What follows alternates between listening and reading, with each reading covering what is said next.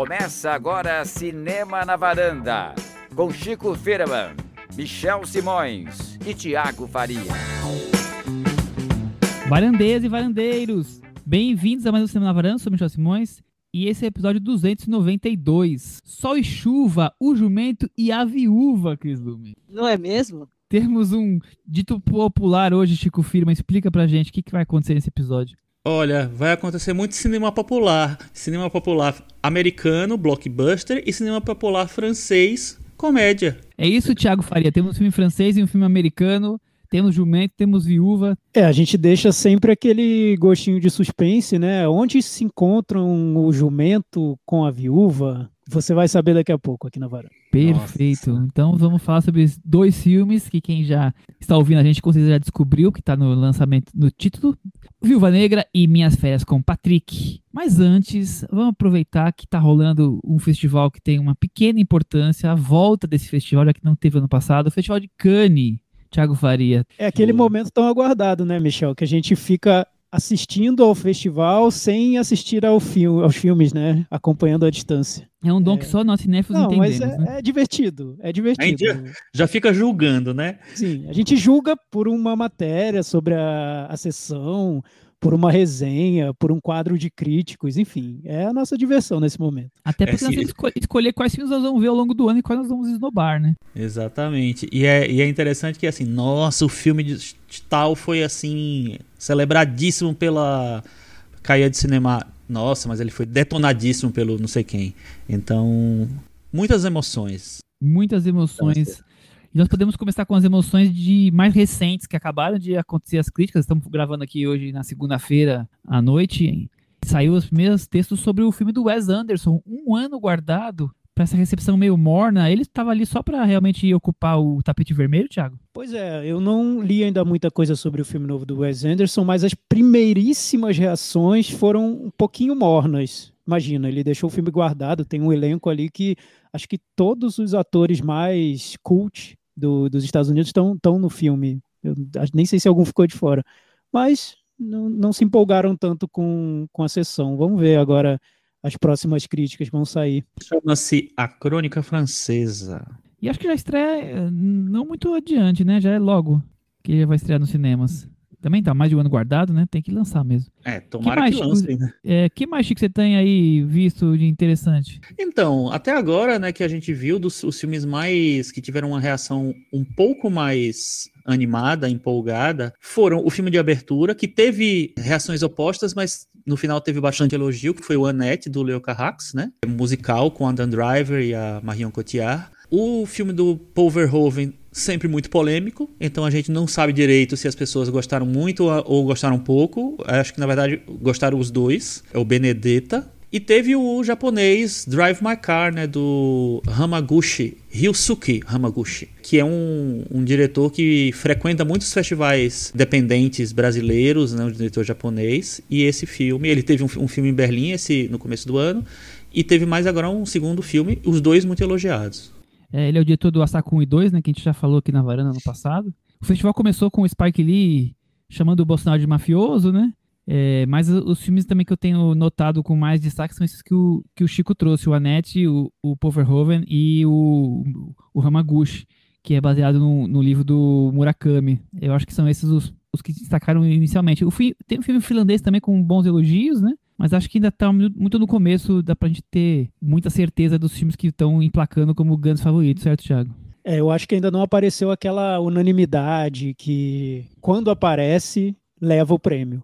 Então, a palma não saiu ainda. É, é, pode ser que não apareça esse ano, mas geralmente tem aquele filme que todos elogiam muito quando ele é exibido e ele acaba ganhando a palma ou algum prêmio muito importante. Esse filme eu acho que ainda não apareceu. Será que é o Apichat Pong de novo? Opa, quem sabe, hein? Dos grandes aí, Michel, qual é que você acha que ainda deve causar um pouco mais? Acho que ainda tem muito festival para acontecer. Eu, eu também queria comentar do filme da Mia Hansen Love, que eu li boas críticas, por mais que a, a Kayado Cinema não, não gostou, mas eu tô bem curioso para assistir. Eu tô tentando pegar aqui a, a lista dos filmes que estão para é, vem o Bruno Dumont ainda, que é um, né, um, um, nome muito conhecido de Cannes.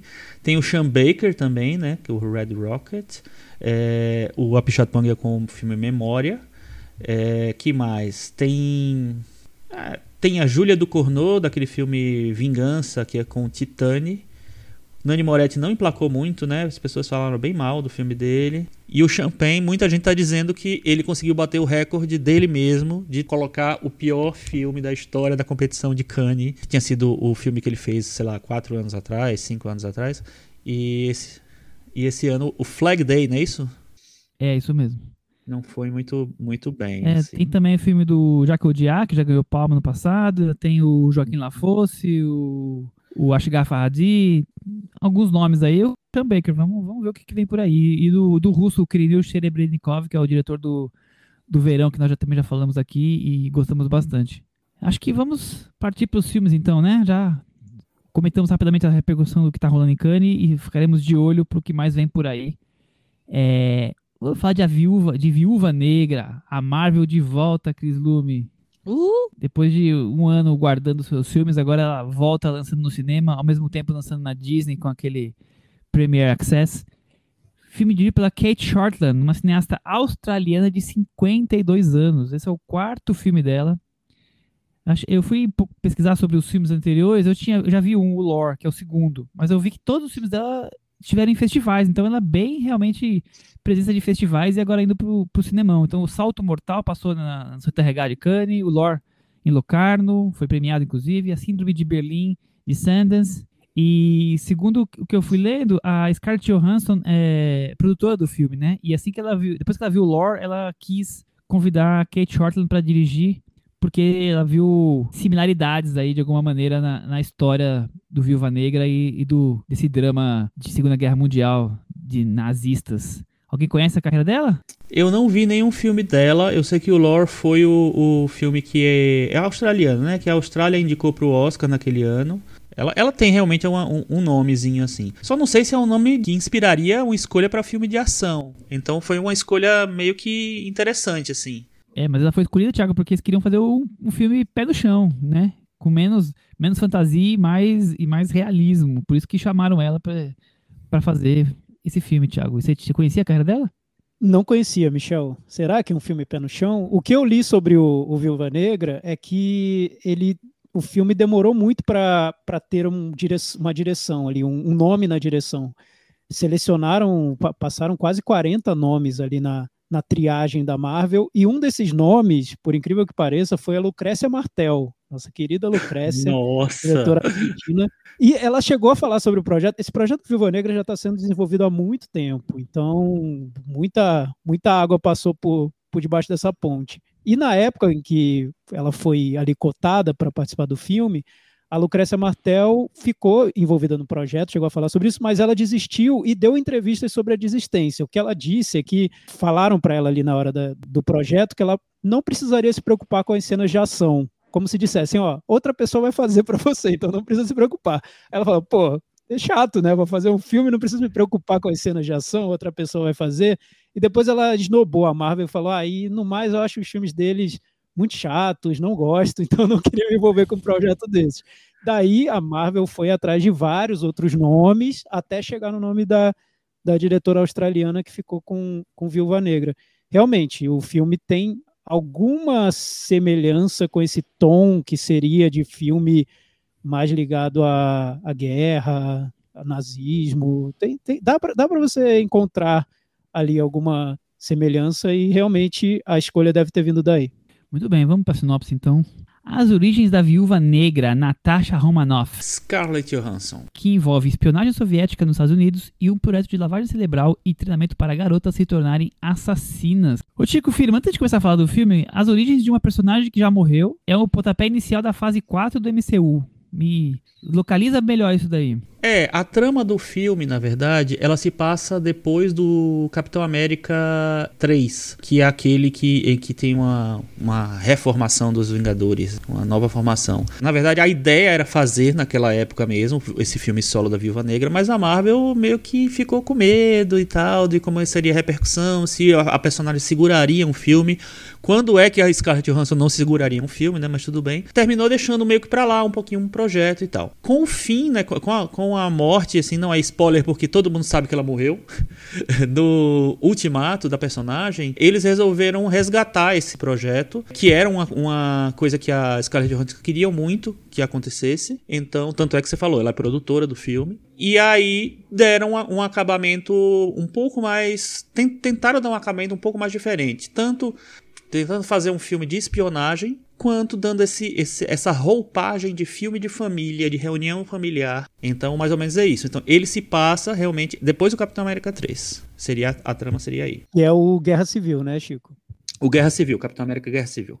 Chico, eu, eu achei curioso você falar sobre essa dificuldade de terem feito já o Viúva Negra, né? Um filme, um filme com a Scarlett Johansson claro que, que seria viável, né? Por que demorar tanto tempo para fazer? Eu acho que isso mostra como foi recente esse salto feminino no cinema, das uhum. diretoras aparecendo mais, das personagens femininas ganhando protagonismo no, no cinemão e tudo. Isso foi recente, porque a, a própria Marvel passou um bom tempo em dúvida se deveria ou não fazer esse filme, né? Isso é, é, é, história mesmo, não tem como você dizer que não. É foi um projeto que demorou muito para sair do papel. Teve que esperar duas Mulher Maravilha da DC, né? Pós sim, duas Mulher sim. Maravilha. Não, e hoje não, parece fiz, óbvio. Fizeram a Capitã Marvel antes, né? Exato. Exatamente. Pois então, então já, já começa por aí essa demora, essa longa espera até que finalmente o Viva Negra chegou para atender a, as demandas aí do público. Ele começa com um thriller de, um thriller de ação, de espionagem, meio a lá The Americans, né? com agentes russos infiltrados nos Estados Unidos. Tem gente que compara com alguma coisa de James Bond. Eu acho, inclusive, que das melhores cenas de ação do filme é logo, logo o começo, a, a cena de perseguição ali com um avião e tudo mais. Eu acho que o começo ali é bem ligado nessa coisa de espionagem, né, Cris? E aí você vê como eles vão tentar é, estabelecer qual vai ser o, o tom, trazer um tom um pouco político, é, conversando diretamente, eu acho, com o Capitão América. Então, essa coisa mais séria, né, porque, enfim, quem está acompanhando as séries da, da Marvel, a gente percebe como que eles estabelecem, por exemplo, o Loki é uma série cômica, cômica e muito louca e, e tal. E esse aqui já é um desses produtos em que eles tentam ter um tom político, ter um tom um pouquinho mais sério. Mas isso é só o começo, né? É, uma pergunta para o Chico. Duas, aliás, porque eu acho que o Chico não respondeu a primeira pergunta que o Michel fez. E Nossa. eu tenho realmente curiosidade. Por que a Marvel decidiu abrir uma nova fase? E a Marvel, cada fase é um acontecimento, né? A gente teve agora a fase anterior com Vingadores, que foi quase o poderoso chefão da Marvel, né? Como abrir uma nova fase com um filme que é um flashback, praticamente, né? Um filme que está uma história narrada dentro da trajetória que já ocorreu depois do Guerra Civil e que não está necessariamente ligada a uma mitologia maior. Enfim, por quê? Você sabe por que começar uma nova temporada com esse filme? Então, eu acho que na verdade tem, tem alguns motivos assim. O primeiro é que é o seguinte, eles não fizeram o filme no momento cronológico correto. Então, se eles deixassem mais para depois, seria ficaria muito velho, ficaria meio estranho você fazer um filme daqui a dois, três anos sobre uma personagem que morreu. Fora isso, eu acho que o filme também introduz uma personagem nova, que é a personagem da Florence Pugh, que vai ser uma personagem que vai ter um futuro no universo Marvel. Então ela precisaria aparecer realmente num, num, num primeiro filme para emplacar nos projetos subsequentes, vamos dizer. E ela é uma personagem que muita gente está tá imaginando onde é que vão encaixar ela direito, mas cena, existe uma cena pós-créditos que tem uma personagem que também aparece na, na, na é, série do Falcão. Isso daí vai, vai se desdobrar em outras séries e filmes. Então, tem a, apresentação dessa personagem que vai ser meio que importante e que talvez, muita gente especula, não é certo, que ela assuma o manto da Viúva Negra, né, o, o título de Viúva Negra, e seja a nova Viúva Negra da Marvel no cinema. Então seria uma espécie de filme mais de transição, né? É porque eu, eu entendo é, que tem ali a, troca, a, passagem de bastão entre a personagem da Scarlett Johansson e a da Scarlett Pugh, só que a nova fase acho que vai ser mais para frente, né? Enfim, não sei. Eu vejo mais como uma estratégia de marketing da Marvel que qualquer coisa. Mas tudo bem, se eles estão abrindo uma nova fase com esse filme, ok. É, e uma outra pergunta, continuando minha entrevista com o Chico. Chico, é, você acha que dá para dividir? Porque eu fiquei com essa impressão vendo esse filme. Dá para dividir os, os filmes da Marvel entre os mais fantasiosos, como Guardiões da Galáxia, e os mais pé no chão, ligados ao cinema de espionagem? Eu acho que, na verdade, a Marvel tem tentado que cada filme tenha uma identidade. Então, você, você, por exemplo, o filme O Capitão América 2, que é o Soldado Invernal, basicamente é um thriller de espionagem dos anos 70 né? Não tem, não, não, você não tira nada, a não ser, obviamente, as, as questões de fantasia, porque, enfim, você tem um super-herói ali. Mas a estrutura é de, um, é de um thriller. Você pega um filme que, como Guardiões da Galáxia, que você falou, são filmes que se passam no espaço, eles meio que bebem numa fonte da, das space operas tipo o próprio Guerra nas Estrelas, né, e, e filmes mais fantásticos passados nesse ambiente. Então eles, te, eles tentam, acho que, dar formas diferentes para os filmes, né, para poder não só criar uma identidade, justificar às vezes escolhas de direção, mas também eu acho que para separar mesmo, para que nem todos os, os, filmes não fiquem totalmente iguais entre o no meio do, do universo Marvel. Muito bem. E vamos falar do filme? Acho que a gente já, acho que a gente já, já posicionou bem, né? Porque eu, eu também acho é interessante olhar isso, né? Começar uma nova fase depois do de como foi o encerramento do, dos Vingadores, né? Com uma personagem que já morreu, mas é, claramente tem um, um, bastão sendo passado, né? Então, provavelmente por essas, até essas questões que o Thiago levantou no começo de dificuldade de arrumar o diretor, quer dizer, a Marvel deve ter sofrido aí para ajustar o tom, criar coragem de, de fazer mais um filme com mulher protagonista e direção de mulher. É, acho que nessa demora ao passar do tempo eles acabaram encontrando isso como uma maneira de, de apresentar essa personagem e que vai ser de alguma maneira usada na, nessa fase 4, certo, Chico? É, e eu acho também que tem uma, uma, dívida que eu acho que eles, eles sabem que eles têm com a Scarlett Johansson, porque ela queria fazer esse filme solo já faz muito tempo, e eles meio que não, não deixaram, não, não bancaram o projeto por enquanto, ficaram é, dando chazinho de espera para ela, e ela fez um monte de filme como Viúva Negra. Assim, ela deve ter, se brincar, ela tem uns oito filmes, ou sete, ou seis, sei lá como Viúva Negra, mesmo fazendo ponta até papéis no filme inteiro, de protagonismo mesmo. Então, aí ela tá, passa assim anos pedindo um filme solo, então tinha que entregar o filme para ela, né? Enfim. E o filme estreou bem nos Estados Unidos, né? Com, em primeiro lugar na bilheteria, então é uma. Foi uma aposta que todo mundo já sabia que ia dar certo, menos a Marvel. e, e veio, veio num momento ainda mais propício, né? Agora que, o, que o público, o mercado, tá todo mundo já aceitando bem, nossa, demorou, né? Mas já tá aceitando essa ideia de um filme com a protagonista mulher, um filme de super-herói com a protagonista mulher, dirigido por mulher, escrito por mulher, enfim. Agora já estão aceitando, o público também já encara isso como algo super normal e pronto, temos um, um novo blockbuster da Marvel. E a estreia foi arrasadora mesmo, como disse o Chico. Eu acho que agora, com esse filme, dá a sensação de que os cinemas estão voltando, de que a normalidade nos cinemas lá fora, claro, isso está voltando. Então a gente tem de um lado o Festival de Cannes, trazendo os filmes de arte, e de outro um blockbuster enorme da Marvel, fazendo mais de 150 milhões no mundo inteiro no primeiro fim de semana. Recapitulando o, seu, o tempo perdido, né? Resgatando o tempo perdido. Exatamente. O Cris é um filme sobre família, sobre sexualidade feminina, também é um cama fade, essa disputa de irmãs, tem de tudo aí, né?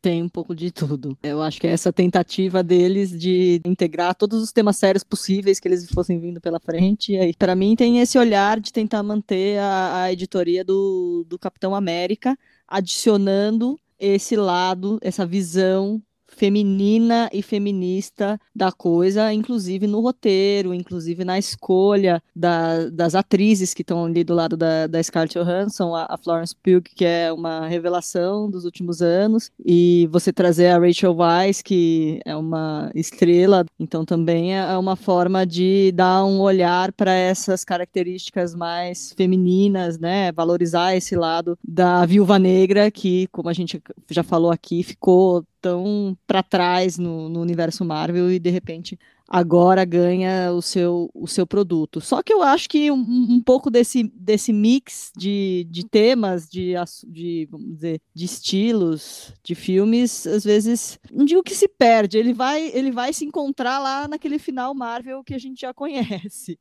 E não sei se é, se é para o melhor, vamos dizer assim. O que você achou do filme, Thiago? Sobre a parte temática do filme, como a Cris resumiu, é, é exatamente o que eu esperava de um filme da Viúva Negra, produzido pela Scarlett Johansson, dirigido por uma mulher. É o momento em que a Marvel quer afirmar é, essa posição no cinema de entretenimento. Estamos atentos às discussões que estão ocorrendo no mundo, aos movimentos todos, ao Me Too e tudo mais, e vamos trazer isso para os nossos filmes. Então, o filme tem muita. Tem, a, a maior parte do, do elenco principal é de mulheres. Você tem homens. É, o, o David Harbour faz praticamente um coadjuvante cômico tapado e o vilão, que é um vilão que explora as mulheres. Então, ou você tem o homem vilão, que realmente é um personagem, é, é, pontual essa, essa, essa observação do personagem. O que ele faz é explorar as ele fala, ele fala lavagem cerebral nas mulheres, nas jovens, e escala para que elas sejam agentes dele. E o David Harbour é o homem babaca, né? Estúpido. As personagens principais são todas mulheres. A diretora é uma mulher. Então, assim, além de ter questões femininas dentro do filme, a estrutura do filme é toda feminina é, isso já é um, um, avanço, até em relação a, a outros filmes de entretenimento que tentaram embarcar no momento em que a gente está vivendo. Esse filme está bem, tá bem cercado de para não ser atacado de maneira alguma nesse ponto temático, né? Falando formalmente, aí eu acho que para mim é, é, decepcionante o filme, porque eu achei mais do mesmo usaço. Até as séries da Marvel que eles estão lançando no aspecto formal de conceito de de visual, de narrativa, são mais criativas que esse filme. Então eu fiquei dividido. Acho que na parte temática ele avança, mas na parte formal é mais do mesmo, totalmente seguro. Você não tem nem aquela figu uma figura romântica ali com a viúva negra. É, tem um homem do suporte ali muito muito, muito, ensaiado. Ah, ele, muito ele mal aparece, né? Que dá as caras duas vezes. Tá bem centrado na amizade dela com a, a Florence Pugh, que, é, que seria a irmã, a irmã fake, da família fake dela, né? Da família de espiões. Então, a própria diretora diz que uma inspiração para o filme foi Thelma Louise.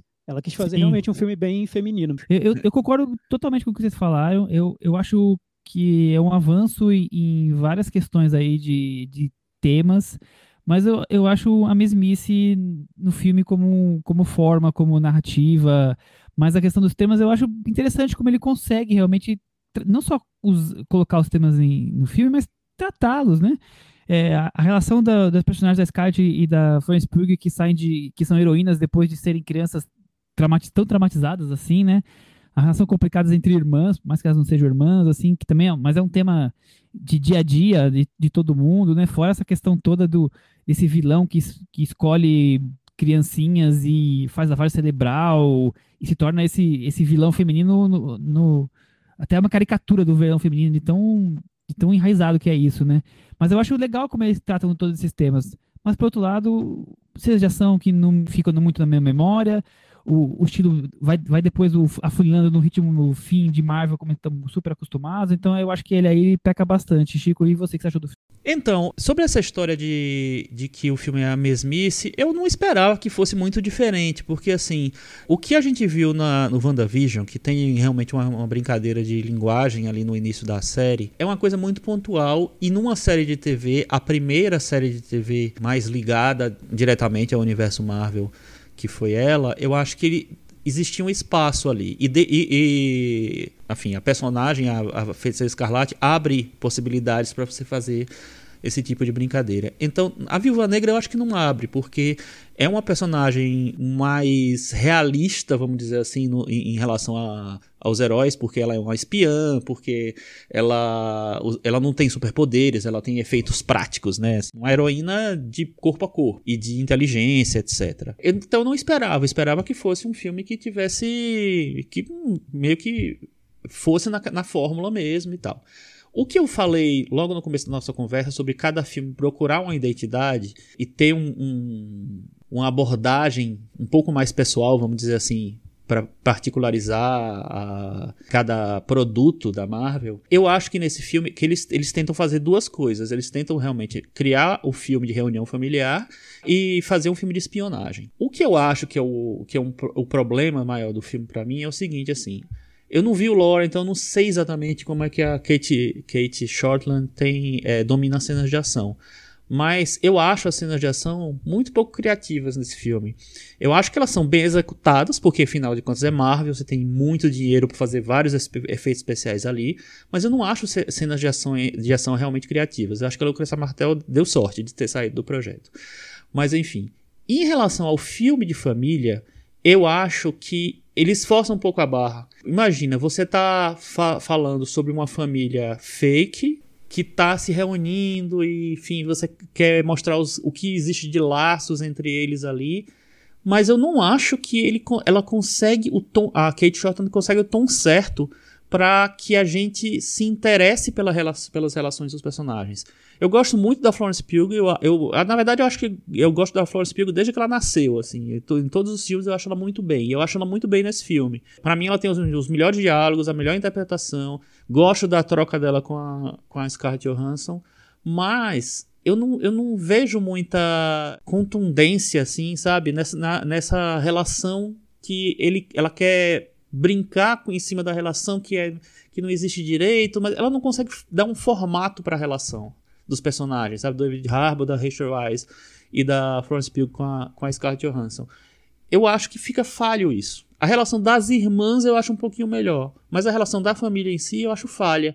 Então, é, isso para mim foi uma coisa que me deixou um pouco decepcionado. Fora isso, assim, como eu não tava esperando realmente um filme diferente, um filme muito grande, um filme fora da casinha, assim, eu achei que o filme é eficiente, assim. Mas ele não me empolga. E quando toca Smells Like Teen Spirit naquela versão horrorosa que tá tocando no filme, aí realmente afunda tudo que eu.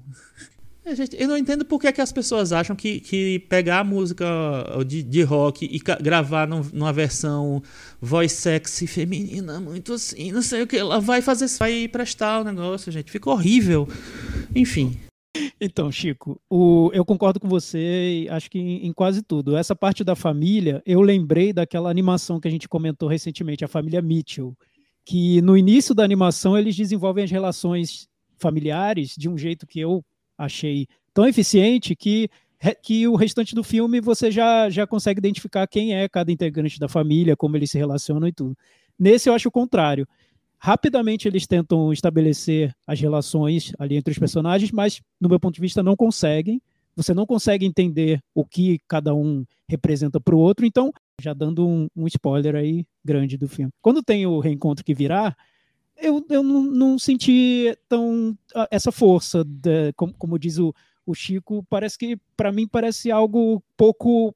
Que, pouco contundente, né? Não, não, não, não, significa tanta coisa. Então, não foi apoteótico. é, então, se o filme queria marcar esse, essa relação, é, ser um, ser um Os Incríveis, né? A família de, de heróis, não, para mim não, não cola muito. Faltou definir melhor os personagens. E se ele quer ser The Americans, também faltou estabelecer toda essa questão do, do agente secreto num outro país que passa muito rapidamente pelo filme o que é, ele, ele acaba perdendo muito tempo ali com as cenas de ação, porque é o que se cobra desse tipo de produção.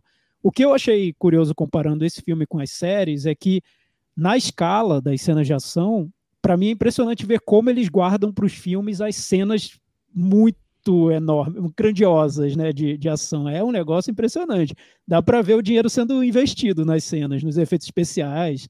Até a diretora fala em entrevista que é um filme com muita gente trabalhando, tem gente lá na Índia, tem gente na Nova Zelândia. Imagina você trabalhar numa equipe que tem gente em todo lugar do mundo cuidando dos efeitos especiais dos filmes. Nas séries tem é, é numa escala mais reduzida no nesse quesito técnico, mas eu acho que elas respiram mais no, no lado criativo. Principalmente WandaVision e agora Loki. A série do Falcão acho que já fica mais presa nesse formatinho também. Mas nas séries parece que como não tem essa obrigação de ser um projeto que vai, vai ser enorme, que tem que dar certo, que não pode arriscar muito, elas se abrem para algumas aventuras ali na criação. Eu senti falta disso no filme, mas eu concordo com o Chico, é eficiente, não, não me incomodou, eu não fiquei irritado vendo. Eu acho que a seleção de elenco é muito boa, todos estão bem escolhidos. Eu gosto do David Harbour também, eu falei mal do personagem, porque eu acho que o personagem é pateta, mas ele eu acho que está muito bem no, na, no papel de pateta. Tá ótimo com, com aquela é um fantasia. Modo, né? É, ele tá bem. Tá lá fazendo, fazendo o papel dele. E a Florence Pugh, pô, pega essa, essa personagem e leva com, ah, com, com tranquilidade. É, o que sai é tranquilamente ótimo. dali é a Florence Pugh, né? A Florence Pugh vai ganhar um Oscar, você vai ver, em breve. Ah, não duvido, não duvido.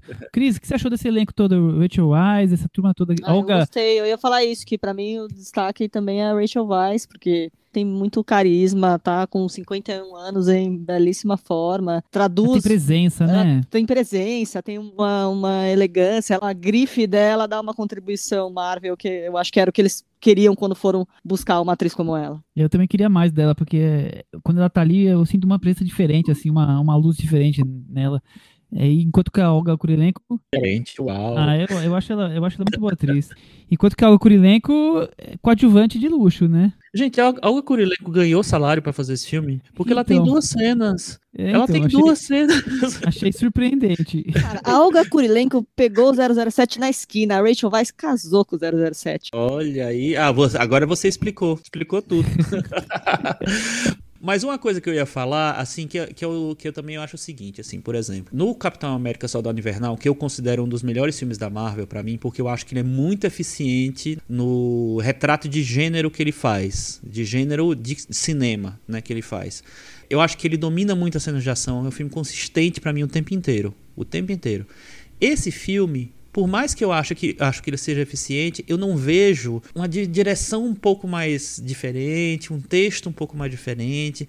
Então, não sei, eu acho que. Imagina, eu, é, se a seleção, a seleção de direção passou até pela Lucrécia Martel, gente, eles estão. O que é que eles estão procurando, assim, assim? Não sei, eu acho que. Imagino que tenha mulheres que, que tem mais experiência com cinema de ação e tal, que, consigam trabalhar melhor. Não sei porque a, a diretora de filmes independentes e mais é, históricos, talvez, como a Kate Shortland, sejam a, escolha ideal para fazer esse filme, por exemplo. O próximo filme da Capitã Marvel vai mudar a direção. A direção do primeiro filme são os dois diretores do Half Nelson, né? aquele filme com Ryan Gosling dos anos 2000. O marido e a mulher, o Ryan Fleck e a Anna Bolden. Ela, eles vão sair, eles vão continuar no universo Marvel, mas em outro projeto que não falaram ainda. E, vão, e vai vir uma, uma diretora chamada Nia da Costa, que é, ela tem um filme, um, um longa na carreira, é, um longa independente também. Aí, gente, ela vai fazer o filme, que é The Marvels agora, não é mais Capitã Marvel, porque vai, vão aparecer outros personagens. Ela não tem nenhuma experiência em, em cinema de ação. Eu acho que a seleção dos, dos capitães dos, dos times, assim, precisa ter, ser mais integrado com o que o projeto quer, entendeu? As, as apostas são muito arriscadas. Isso demonstra o quanto eles acham que tanto faz o diretor, porque tem que entrar dentro da cartilha deles. E, é, não, e não, só, e não só isso, E não só isso, viu, Michel? O que eu vejo é que eles não declaram esse tipo de coisa, né? Que seria. Eles não, nunca ganhariam o Oscar que eles querem tanto ganhar. Mas o que eu vejo é que é uma produção muito segmentada ali dentro do, dentro do, pro, do processo de, de criação de um filme. Então você tem a equipe que cuida das cenas de ação, você tem a equipe dos efeitos visuais, e está tudo muito bem definido dentro do, do estúdio, né? O diretor acho que chega por um motivo mais ligado à construção de personagem, a trama. Não, não é para pegar o projeto inteiro mesmo, colocar a mão dele no projeto todo, né? É eu lendo a entrevista dessa, dessa diretora, ela fala sobre isso. Perguntaram por que você foi. Lá, ah, porque a ideia era, era cuidar de todo o desenvolvimento da personagem, mostrar como ela está deslocada. Então, ela nunca fala sobre a ideia foi fazer as cenas de ação, porque eu gosto de John Wick. Não, não, não nem isso, isso nem é colocado em discussão. Então, não é, não foi por causa das cenas de ação que ela foi chamada, ela foi chamada por outra questão dentro do processo enorme que é a criação de um filme da Marvel. Então, realmente, é, é, são filmes quase feitos por comitê, mas eles nunca vão declarar porque eles não vão ganhar o Oscar se eles declararem esse, esse tipo de coisa, né? Um filme sem um, sem um, um dono. O, o, dono do filme é o Kevin Feige, é o, é, o é o produtor da Marvel, né? O dono, o chefão da Marvel. Na verdade, ele é o diretor de todos os filmes. É isso. Vamos pro Meta Varanda, Chico Firma? Vamos. Deixa sua nota aí pra gente. Eu vou dar nota 6 porque eu acho que um, um filme sobre uma super-heroína é importante. Estrelado por uma mulher, estrelado é muito importante para em termos de representatividade mesmo. E acho que o filme é eficiente para dar conta do recado, assim. Só que não passa muito disso, então vai no 6. Muito bem, Cris Domingo, em sua vez. Eu vou dar 5. Tiago, eu vou seguir a redatora e a editora e dar 5 também.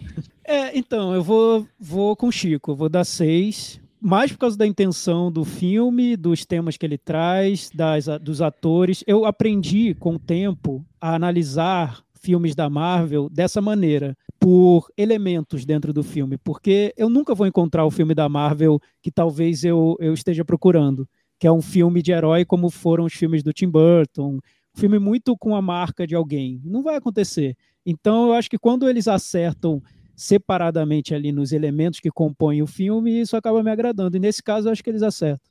Muito bem. Então, com essas notas, Viúva Negra ficou com 55 no Metavaranda e tá aqui pendurado na sala de sala vermelha. Da sala vermelha. E você falou que, que, que, o filme era um filme pé no chão. O filme se passa pendurado o tempo inteiro. A maior, maior parte do tempo. Tem muito pé no chão. Então, a diretora fala que é pé no chão, mas o filme não é. Tem, tem gente que vende o filme como o filme mais pé no chão da Marvel. Mas imagina. Outros, né? Não, não, não, As cenas já são realmente, são todas sim, flutuantes, sim. né? São, é, mas assim, ele, ele, talvez ele tenha um pouco mais de carga dramática, né? É, que não seja carga dramática tipo estou morrendo, o que vai ser da humanidade, que os Avengers têm. Mas ele, ele tem muito dessa coisa de, de querer ser um thriller, mas eu não acho que ele consegue ser um thriller de espionagem, mas ele tem artifícios para isso, né? Talvez seja por isso que eles acreditam que seja o filme mais pé no chão, mas eu não acho que, que não, ele tá muito bem dentro da, da paleta de, de cores que a Marvel já nos apresenta. Sim, tem muito humor também no filme, a gente não falou sobre isso, mas tem muito humor. As próprias ah. irmãs tirando sarro uma da outra. Mas é um humor mais leve, né?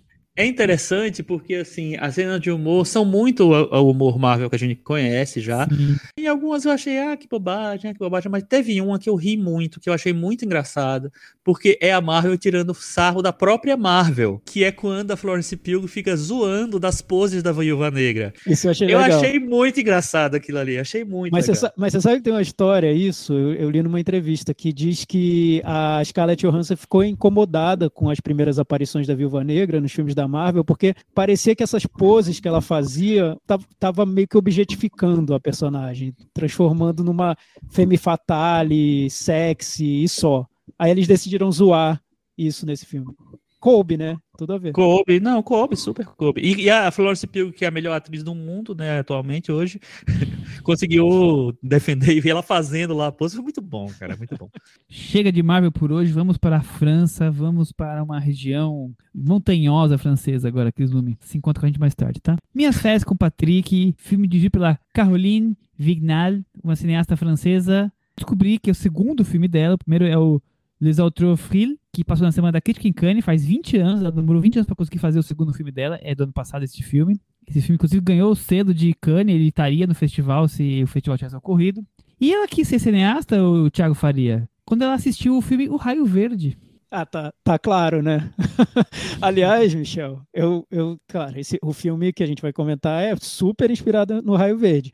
Mas eu tinha lembranças do Raio Verde, porque eu vi há muito tempo, do Eric Romer, né, o diretor que eu adoro e tal.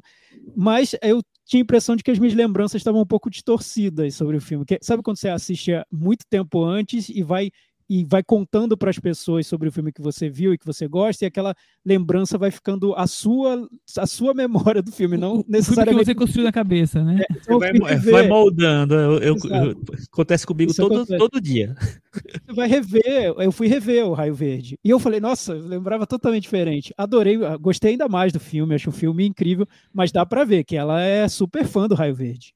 Além de ter começado a fazer filme por causa do Raio Verde, dá pra ver que ela é fã do filme. Você já conhecia ela, Chico? Não, não vi o primeiro filme dela, não. Eu fiquei empolgado, assim, quando eu tive a chance de ver o filme, porque a atriz principal, acho que ela ganhou o César de melhor atriz. Se não, se não ganhou, ela concorreu. Ganhou, ganhou o César de melhor ganhou, atriz né? filme aqui. Ganhou. Foi indicado dois anos antes com Lava e ganhou com esse. E eu vi por causa disso, na verdade, assim. Tenho um pouco de preconceito com comédias francesas, não vou, não vou mentir aqui, mas de vez em quando elas me conquistam. Vamos ver se é, mas... dessa vez foi o que aconteceu, Crisumi. A sinopse, Antoinette Laure Calamy aguardava ansiosamente as férias para ter alguns dias românticos com seu namorado, até ele cancelar a viagem, porque terá que passar as férias com a sua esposa e filha. E então Antoinette decide fazer a mesma viagem que a família pretende fazer, que é apenas caminhar por sete dias com o Patrick. O Thiago faria um jumento. Exatamente, é uma mistura de quê? Do Shrek com Raio Verde? Ah, não sei, assim. eu não consigo imaginar o que é essa mistura. É, o ponto de partida é muito parecido com o do Raio Verde, mas só na sinopse mesmo, porque são filmes bem diferentes, né? Muito diferentes. Eu, eu até, depois de ter assistido a Minhas Férias com o Patrick, eu pensei, poxa, bem parecido com, com Raio Verde, né? Revi Raio Verde, não, não é tão parecido, não. Raio Verde é bem diferente. Mas a premissa é muito parecida. No, no, caso do Raio Verde, é uma mulher que marca de tirar férias com a amiga, e a amiga, duas semanas antes do início das férias, dá o bolo nela e fala: Ih, apareceu outra viagem que eu vou fazer. E aí a, a mulher fica ali super confusa sobre o que fazer com as férias que estão chegando, estão chegando, estão chegando, e ela tem que resolver. E aí ela acaba indo só, que é, que é a premissa desse filme também. Muito bem, então acho que vale falar que um escritor, o Robert Louis Stevenson, em 1888, fez a, essa viagem na montanhas de Cevenas, no sul da França, junto com um burrinho. Ele escreveu um livro sobre isso e acabou se tornando uma, uma caminhada turística bem famosa lá na França. É, muita gente faz esse, essa, esse passeio. E é um road movie com comédia romântica, né, Chico? E o, o, Robert Louis Stevenson é o diretor, é o diretor, é o escritor do Médico e o Monstro. Então ele é um e da Ilha do Tesouro também é um cara bem badalado, é um dos grandes autores clássicos assim. Eu inclusive eu, quando eu, eu vi que o filme era baseado no, numa obra dele, eu, eu fiquei surpreso assim, porque é um filme bem diferente desse, desses outros né, que, eu, que eu citei, dessas outras obras. É, é interessante porque é um. Eu acho que o que eu mais gostei no filme é que tem um encontro de tons ali. Você tem uma comédia realmente, assim, né? Que uma comédia de costume, sei lá, uma comédia que tem alguns momentos que são mais simples, mais bobos até mas você tem uma personagem solitária, é, tentando, sei lá, resolver a sua vida, né? Re é, sair desse, desse, momento de solidão, assim, e tem uma obsessão ali na personagem. Então eu gostei, achei muito interessante como a personagem é construída. É uma personagem que tem um, um tom cômico, ao mesmo tempo que tem um tom dramático muito, muito grande, assim. E isso, para mim, deixou a personagem um pouco mais complexa do que a gente vê numa comédia, geralmente. E aí, Thiago, você gostou desse jumento psiquiatra aí? É, o jumento psiquiatra é bom, hein, Michel? Você me deixou sem, sem resposta. Não sei, gostei. Mas, assim, mas não, é... não, é... mentira o que eu falei. Não, é só um jumento que tá lá, né? Ele acho que ela acaba espelhando no jumento a, as frustrações, a análise, a análise psicanalítica do filme. Né? Ela está espelhando nos jumentos as frustrações dela. Não, o, o que eu, eu vejo a, a personagem principal e a atriz que interpreta, eu acho que são forças para o filme. O filme não, não seria tão, digamos, gracioso sem isso, sem essa personagem, sem essa atriz. É uma personagem cheia de vida, né? Ela, ela logo no início do filme, é, foi muito bom o filme ter começado dessa maneira. É uma cena que vai até se perder para quem lembrar do filme, porque o filme é mais sobre a relação entre ela e o jumento mas quando ela está na escolinha, ela é uma professora e ela está organizando uma apresentação com as crianças e ela se arruma, coloca uma roupa de, de gala para fazer uma apresentação ali no, no jardim para os pais e começa a cantar como se estivesse no The Voice. Então, assim, é uma personagem radiante, né? Nesse ponto, bem diferente da personagem do Homer, que já é uma personagem mais solitária mesmo, tem momentos de depressão. Essa não, é uma personagem de vida. E daí é interessante você acompanhar essa personagem no que ela fizer. Por isso eu, eu vejo que, que o filme já ganha já ganha apelo logo do, de, de cara, assim, logo na construção dela. E depois na, na, na, relação dela com o jumento, que também é, é, um, é um aspecto da trama que vai se desenrolando aos poucos até chegar num, num ponto que isso fica muito mais claro. É, o filme também, é, desse ponto, ele me surpreendeu, porque ele realmente cria um personagem do jumento. O que, o que os filmes da Marvel não conseguem fazer com os personagens de, deles, é, esse filme faz com o jumento. Acho, achei interessante. Acho que eu conheço algumas pessoas que, que se assemelham a essa personagem que. O jumento? Não, não, a personagem da, primeiro da mulher. O jumento, eu também, eu conheço algumas pessoas. eu também. São difíceis de início, mas aos poucos você vai se afeiçoando e elas vão se revelando. Eu conheço, sim. Mas é, ela é aquelas pessoas que é, me faz a sensação de ser regida pelo sentimento, sabe? É como se o que ela sente a tornasse até irracional e, e colocasse a sua vida é, a favor do que, do que sente, que isso fosse o mais importante e pode passar por cima de qualquer outra coisa. Então ela vai, aos poucos, cada vez mais se colocando numa situação mais passiva, mais dependente, cada vez mais diminuída por conta desse, desse ela é amante do, do cara casado, né? E, e eu, eu acho que eu, eu, conheço muita gente que tem esse tipo de, sensação que o amor e o que sente vale tudo. Então você pode aceitar comportamentos e situações que, que o que importa é o que você está ali vivendo.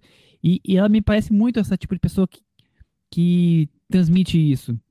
É, e aí chega, encontra o quê?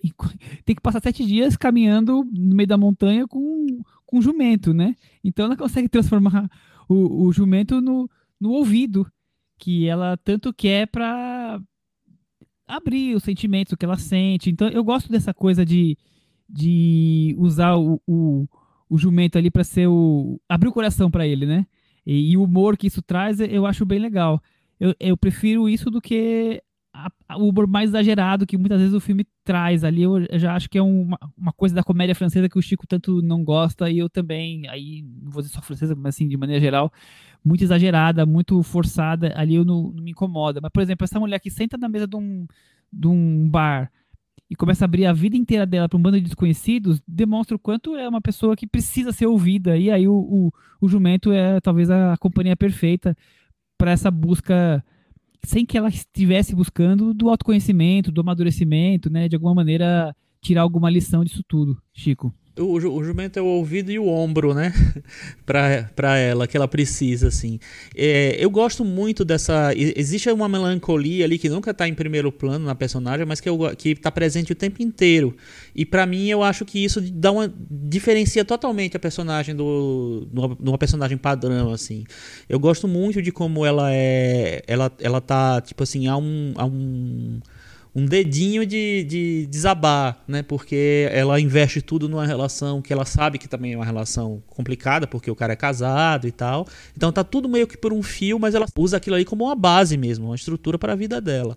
Então, a única coisa que ela pode fazer quando o cara fala que não vai passar as férias com ela, não vai ficar com ela, porque ele tem que viajar com a família, ele, ela vai atrás. Então, mas assim, o que é que ela quer com isso, sabe? O, o, ela nem, nem ela sabe o que, o que ela quer exatamente com isso. Então eu acho que essa indefinição da personagem, de tom, de. da maneira como ela, é, ela enxerga a história e ela, ela quer se manifestar ali, eu acho muito interessante pro, pro filme. Acho que isso dá todo o diferencial, assim. E é, mesmo nas cenas mais bobas, mais populares, né, de humor mais físico, humor mais é, simples, eu me diverti demais com o filme. Eu fiquei muito empolgado com o filme. Fazia muito tempo que eu não via uma comédia que eu tinha me empolgado tanto, comédia francesa. Para mim é um filme bem diferente do, desses filmes que estão disponíveis por aí. Tiago, e aí, o que você achou dessa imatura emocionalmente? Ela encontrou no jumento um lombo amigo, dá para dizer. é... Bem, eu, então, eu fico um, um, pouquinho, um pouquinho dividido, porque eu, eu, acho que o estilo do filme segue muito a cartilha dessas comédias francesas, né? A gente falou recentemente sobre uma comédia da França, aquela comédia enorme, que eu acho que foge bastante dessa cartilha. Tem alguns traços ali que você pode buscar aproximações, mas foge. Nesse caso, é um filme que está bem dentro dessa cartilha, mas você nota uma sensibilidade ali, na, tanto na direção, na maneira como, como ele mostra os lugares por onde passa a personagem. É, é um filme que está muito ligado no, no retrato da natureza. Tem até uma cena muito bonita do filme que ela ela calha de dormir ali no meio do mato e os animaizinhos vão chegando perto dela. Parece que ela caiu dentro de um, de um desenho, de uma animação da Disney, né? Eu achei, achei boa cena. Então, é, é uma diretora que tem um olho tanto para para as locações, para o lugar onde o filme foi feito, quanto para os personagens, para os detalhes da trama, do, da construção da personagem, isso que o Chico falou, ela ter um lado também triste ali dentro dela. Eu, eu não vi tanto quanto o Chico viu, eu vi mais o lado radiante. E até depois, comparando com Raio Verde, eu vi ainda mais o lado radiante e eu me pergunto, pô, se ela tivesse um pouco mais esse lado melancólico junto dela, talvez tivesse dado mais conflito para o filme. Enfim, eu vi mais uma personagem que que está vivendo a vida e feliz e vai superar todos os problemas que aparecerem de um jeito ou de outro para ela e, e na relação com, com o jumento é, mostra também o, o, como, como a, o filme respeita também a figura dos animais. Isso tudo eu achei que é sensível dentro do gênero. Então, apesar de eu não ter visto uma diretora que tenha uma marca ou que, que consiga fazer algo muito pessoal dentro do cinema, eu vejo traços ali que, que me impressionaram dentro do filme E, no fim das contas, é, é, é um filme muito agradável, muito gracioso. Enfim, ele, ele se resolve muito bem. E a, o Chico já falou, mas ela tá muito bem, né? A Laura Calamy, né, que ganhou o César de melhor atriz. Ah, ela, sim, eu acho tá que é, bem, né? é foi, foi o que eu falei, acho que é uma, uma ela de imediato já, já ganha, pelo menos a minha simpatia. Você já quer, eu já quis acompanhar o filme por causa dela e da personagem que acabam se confundindo ali na, na trama. Isso acho que é um ganho. Olha, ela é Eu adoro, adoro ela também. simpatia vendo o filme, que eu não queria ficar amigo dela, não, viu? Por quê? Ah, eu Ela não parece vou- tão legal. tenho muita paciência com, com gente que vive assim, não, viu? Segundo Não, o Thiago, ela- é radiante. Segundo o Eu Thiago, achei. é radiante. Nossa, Eu- o início do filme, o início do filme é puro, é pura festa ali no colégio eu com as tô mais pra-. Tô mais pra chamar aqui de meio de desequilíbrio emocional, mas tudo bem. Vamos pro Meta Varanda? É, vale comentar que o filme tá passando nos cinemas e também no Google Play, nessa, nesse pessoal que, de aluguel, né? De esse circuito de streaming de, de aluguéis. E ela fez o filme, a Caroline Vinal, porque ela há 10 anos fez essa, essa, esse passeio, que é turístico bem conhecido, com, com o seu jumento pelas montanhas de Cevenas. Meta Varanda, Tiago Faria.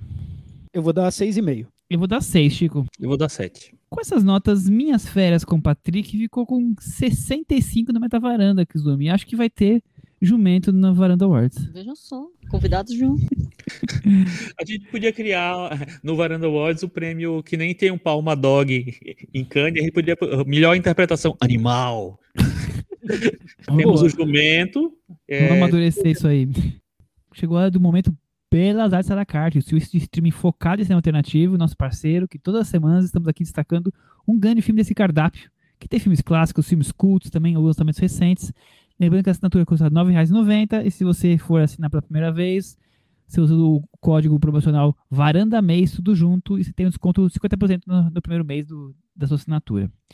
Já falamos aqui de Possessão, de Gabinete do Dr. Caligari, de Conta da Lua Vaga, só grandes clássicos. E eu queria saber agora do Thiago Faria qual é o filme recomendado da semana e por que assisti-lo. O filme recomendado dessa semana é um clássico das comédias românticas que eu tenho certeza que o Chico gostou muito quando viu logo pela primeira vez. O que, que você achou desse filme? Qual é esse filme, Chico?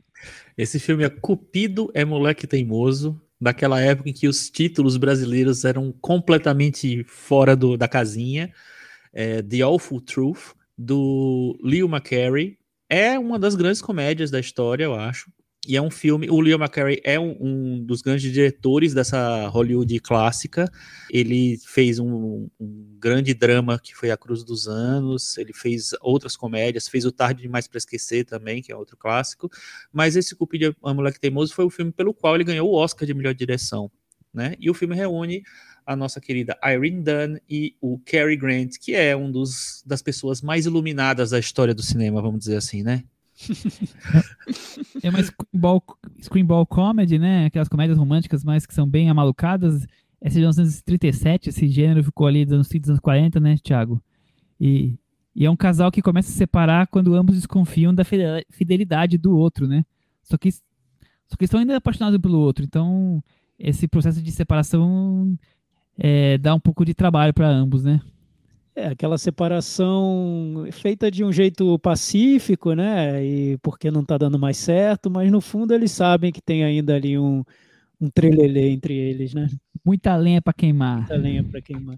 E, e o legal do filme, eu acho, é que além de ter essa trama que hoje é muito típica de comédia romântica, mas acabou sendo esse filme deu base para vários outros outros longas desse estilo. Mas me parece que os personagens sabem que aquilo não vai dar muito certo, aquela separação, e ao mesmo tempo a gente nota os atores se divertindo com aquelas situações, né? Parece um filme que, pelo menos passa para mim essa impressão de que tudo ali foi, foi feito de uma maneira divertida, não só no roteiro, mas também na própria produção. Ele, ele passa isso, isso na tela. Eu, eu gosto muito do filme. Uma coisa que, que acontece quando eu vejo o Cary Grant no cinema é justamente isso, assim, me parece que ele está se divertindo muito fazendo o filme. Eu acho que ele consegue entrar nos personagens e se divertir mesmo, assim. Então eu, eu gosto bastante de como ele cria cada personagem e faz com que ele sirva para se divertir também. E eu, eu acho o título, o título em português, eu acho melhor que o título original. O título original é The Awful Truth. Seria a verdade, verdade horrível. horrível, inconveniente. Uma verdade inconveniente. E o título em português é muito, muito mais divertido, né? Cupido é um moleque teimoso, bem teimoso mesmo, dá pra ver. É uma bela sacada o título, né? Mas eu. Em, é o título de varanda, falando, de episódio da varanda. Total, total. É.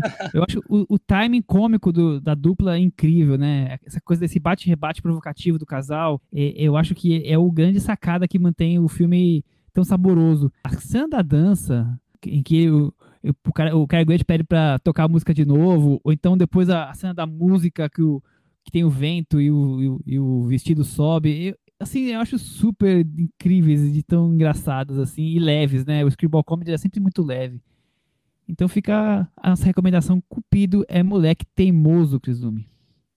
E vamos para aquele momento agora em que a gente traz os destaques da semana, assuntos, séries, outros filmes, o puxadinho da varanda, Krisume. Você tem alguma coisa, tenho certeza que você reservou alguma coisa para trazer aqui. Não sou eu, né? Você também tem alguma coisa. Nós vimos Rua do Medo, 1978. Nós falamos de Rua do Medo, 1994, na semana passada, e reunimos forças para prosseguir nessa caminhada rumo ao passado. E, para minha surpresa, eu gostei um pouquinho mais, eu diria que eu gostei um dedinho a mais desse, desse daqui. Ele se passa todo num acampamento, então, assim, vamos puxando a, a corda de uma maldição que tá dando ruim lá em 1994. E eu acho que a trama é um pouquinho mais mais redondinha, mais coesa, consegue dar mais clima, consegue dar um pouquinho mais de susto. Eu acho que tem ali uma protagonista um pouquinho mais carismática. Claro, ele vai apostar novamente em usar as fórmulas de época, é, nos, nos, recursos uh, de música, trilhas conhecidas, músicas bem, bem famosinhas. Mas eu não sei, eu senti assim, eu achei mais agradável ver esse, acho que me senti um pouquinho mais interessada nesse do que no outro, que para mim ainda era só uma sucessão dos clichêzinhos dos anos 90, esse eu ainda achei que a historinha estava bem amarrada. Agora eu até fiquei curiosa para ver o, o, de lá de trás, que vai se passar em 1666, com, com uma cara aí bem antiguinha, de, de a bruxa mesmo. Vamos ver se vai dar bode. É isso, eu também achei que ele sobe meio degrau, e principalmente pela, pela cari carisma dessa atriz ruivinha, eu não peguei o nome dela. Mas é o mesmo ritmo parecido do outro, né? Mas é, tentando é, remeter um pouco aos ao filmes de, de, de, terror dos anos 70. Michel, é. eu, eu vi também o filme, seria eu ia trazer aqui no puxadinho também. E por quê? O que aconteceu? A nossa ombudsman, Ale Marucci, ouviu, ouviu o nosso episódio da semana passada e falou: vocês são muito ranzinzas mesmo, né? O filme é até legal, não tem nada tão horrível nele. E ela quis ver esse segundo, que eu já, eu já tinha até abandonado o barco, para ser sincero. Aí eu fui ver esse segundo e realmente, eu diria até, Michel, você disse que sobe meio degrau, que é o que eu espero de Michel Simões. Eu diria que sobe um, de, um degrau em relação ao filme Um degrauzão. Um assim, degrau, assim, um degrau, aquele degrau bom, degrau. degrau um degrau. Então ele sobe um degrau. Porque... Subiu, subiu meia estrela, entendeu? Meio degrau é meia estrela. Foi de três para quatro. Não, brincadeira. Subiu meia para duas. Porque eu, eu, eu, concordo bastante com a Cris. Eu acho que nesse filme ele, ele parece que se livra de toda essa necessidade de fazer um filme de sacadinhas, de, de influência de outra época. E aí ele tem, ele tem uma trama ali para narrar e e faz isso de um jeito até bem convencional, né? Usando as referências dos, dos anos 70 de um jeito muito superficial, como o Chico tinha previsto na semana passada, que ele falou: ah, eles vão fazer o filme de terror dos anos 70, vamos ver se eles fazem realmente. Não fizeram, tá bem superficial mesmo. Não tem nada daquele clima é, muito cruel que a gente via no, nos filmes de terror mais marcantes dos anos 70. Tem gore no filme, mais até que no anterior, só que ainda me parece mais clean, no fim das contas, o resultado como todo do filme. o uso de trilha sonora continua me incomodando, mas também a maneira como ele traz a história toda da, da maldição da bruxa, que no primeiro filme me pareceu jogado, e realmente agora eu acho que foi mesmo jogado, sem muito cuidado. Nesse as coisas parecem se encaixar de um jeito que, que me envolve mais, que eu acho que tem mais lógica ali, até me fez querer ver o seguinte. Eu quero agora saber o que vai acontecer, porque parece que realmente eles vão agora amarrar tudo nessa história de origem da, da bruxa. Parece que vai ser o filme mais interessante, então vamos aguardar. Vamos aguardar. E aí, Chico? Eu assisti também Nossa. e eu acho que ele subiu um degrau e meio. Oi. Não, na verdade, eu quis, eu quis, apenas fazer uma piada, mas, mas eu também acho que ele é, ele é melhor do que o primeiro ele eu acho que é, que é um filme que se resolve melhor, que não tem. Como ele também não tem tanta obrigação de é, apresentar elementos novos, assim, muitos elementos novos, assim, ele, ele apresenta elementos novos, mas já as coisas já estão meio estabelecidas, então eu acho que ele se, se aproveita um pouco melhor da estrutura do filme de acampamento, de de mortes, etc. Concordo que é muito tudo pasteurizado, como a gente já pensava mesmo. E mas eu acho também mais simpático, mais bem resolvido. Eu acho que ele é um filme bem mais interessante do que o primeiro. Espero que o terceiro seja. Eu não sei, não estou botando muita fé no terceiro, não, mas espero que seja um pouquinho mais interessante também. E a trilha sonora é aquela coisa, né, que, que vocês falaram. Ela é muito óbvia, são as canções mais óbvias possíveis, mas pelo menos são canções legais, né? Então dá pra se divertir é, um pouco. É, Chico, se as coisas são óbvias, quais que vão ser do próximo filme de 1666? Hein? então, eu tô curioso ah, pra ver. Os cânticos, ué. os, os, cânticos. Os cânticos do Hit Parade de 1666. Obviamente, eu, eu, né? espero ansiosamente que o Chico faça a playlist no Spotify desses cânticos. Que pergunta boba é, é, é, Claro que vão ser os cânticos de 1666. Não, eu, eu quero ver. Tem duas curiosidades. Qual vai ser a playlist de 1666? E as referências dos filmes de terror de 1666. Tô ansioso por isso. Cinema, então vai ser bem curioso esse, esse outro filme. Expectativas, expectativas. Hoje vai ser só o puxadinho, é só o Rua do Medo? não, não, eu tenho também. Ah, bom, que a gente nem, nem combinou isso. não, mas é porque. Então. mas é porque não, não tinha muito como todo mundo viu, né? Enfim, eu fiquei, eu, eu ia ver de qualquer jeito, mas enfim. É, também concordo com vocês. Então, é, eu vou dar duas ah, dicas rápidas, que são filmes que estrearam. Um estreou no, nos cinemas é, e deve em breve estar no Reserva Imovision, que é o Rava, Marian e Ayesha. É um filme do Afeganistão, dirigido pela Sara Karimi, é, que eu achei interessante, assim, ele pega três mulheres em situações diferentes, tem uma mulher casada com um marido que não liga muito para ela, ela tá grávida e tal, é tratada como um lixo pelo, pelo sogro e tal, tem uma outra que é uma, já é uma mulher independente, que é jornalista e tal, que ela eh, se separou do marido porque ele estava traindo ela, ela, e ela também descobre que está grávida, e tem uma terceira personagem que é uma jovem adolescente ainda, que também descobre que está grávida. Então, o filme mostra como as três personagens reagem a essa condição de, de, de estarem grávidas diante dessas três perspectivas diferentes, assim, da vida delas, da, de como tá, elas estão estruturadas e tal. É um filme, é um filme interessante, curioso e mostra, assim, aspectos diferentes da, da sociedade naquele país, que é um país ainda que é meio que misterioso para todo mundo, né? Enfim, é isso. O, é, o outro filme que eu queria recomendar, esse eu queria recomendar muito. Já, eu até já falei dele no, essa semana no Twitter. Estreou o filme O Amor, um filme do Karol Mack, que é um, um diretor húngaro. Esse filme é de 1971 e ele ganhou o prêmio do júri em Cannes nesse, naquele ano. Assim. É um filme muito, muito, muito bom que conta a, a relação a história de, de, duas mulheres, a sogra e a nora, e fala da ausência do marido, né, do, do filho e do marido. Então, é a relação daquelas duas personagens, o, o, o amor, na verdade, é meio que como essas duas personagens se relacionam na, com a ausência da, da pessoa que une as duas. É um filme muito bonito, filme super curto, tem uma hora e meia, eu acho, menos de uma hora e meia, e que estreou lá numa cópia restaurada, tá super bonito. Vale muito a pena ver no Supumungan Plus. Fora isso, tem o Festival Ecrã que começa agora na, na quinta-feira.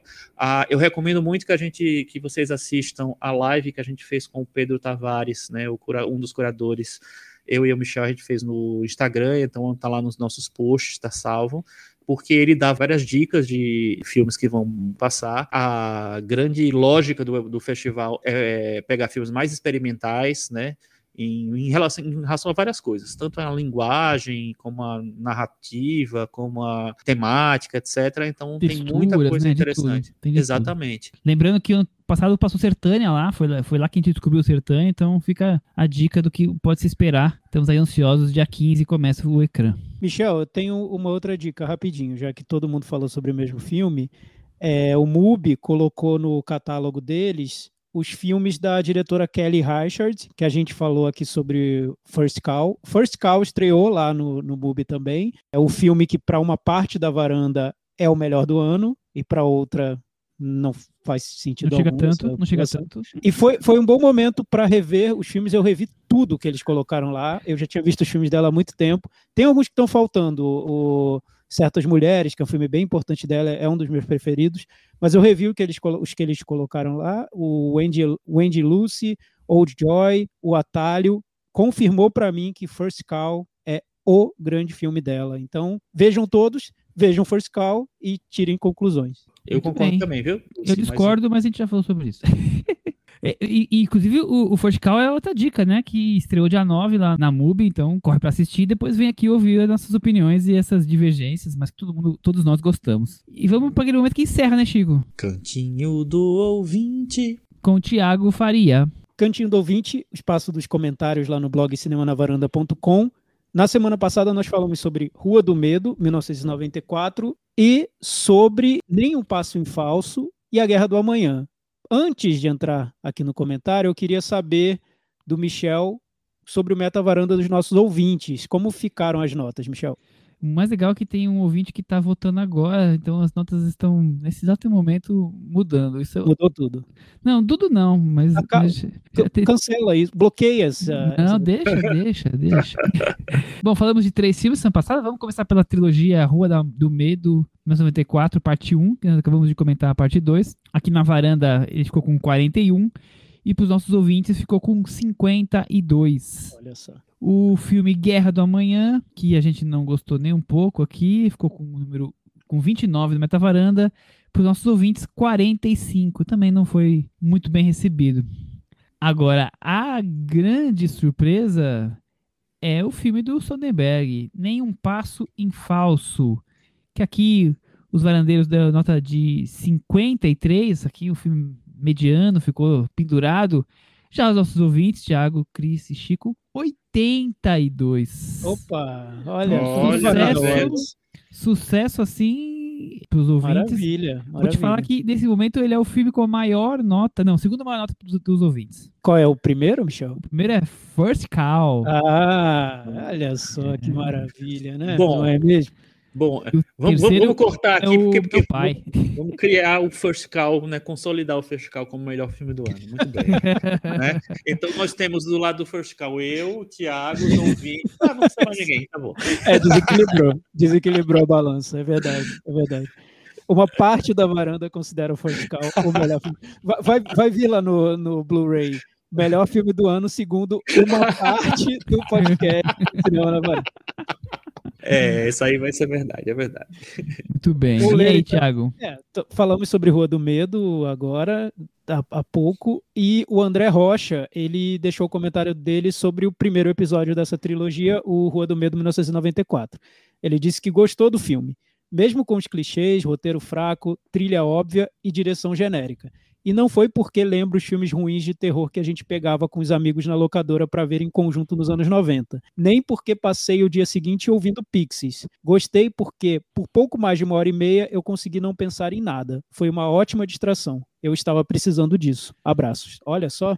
Bela defesa, né? Só, simplesmente. Foi o que o Michel falou sobre o filme. Enquanto o filme estava passando, ele tava, ficou vendo. Né? ok. É tava passando, né? Lembra tava que tava passando? Eu vi, passando. Mas você sabe que quando eu li o, o, comentário do André, eu fiquei pensando assim, é, será que a gente pegou um pouco pesado demais esse filme? Porque realmente, assim, é um filme tão qualquer coisa, é. né? Enfim, é, enfim acho que qualquer coisa, nota qualquer coisa, é normal. É, mas assim, ele, ele se, aí não são os opostos, né? São os, os mesmos se atraem.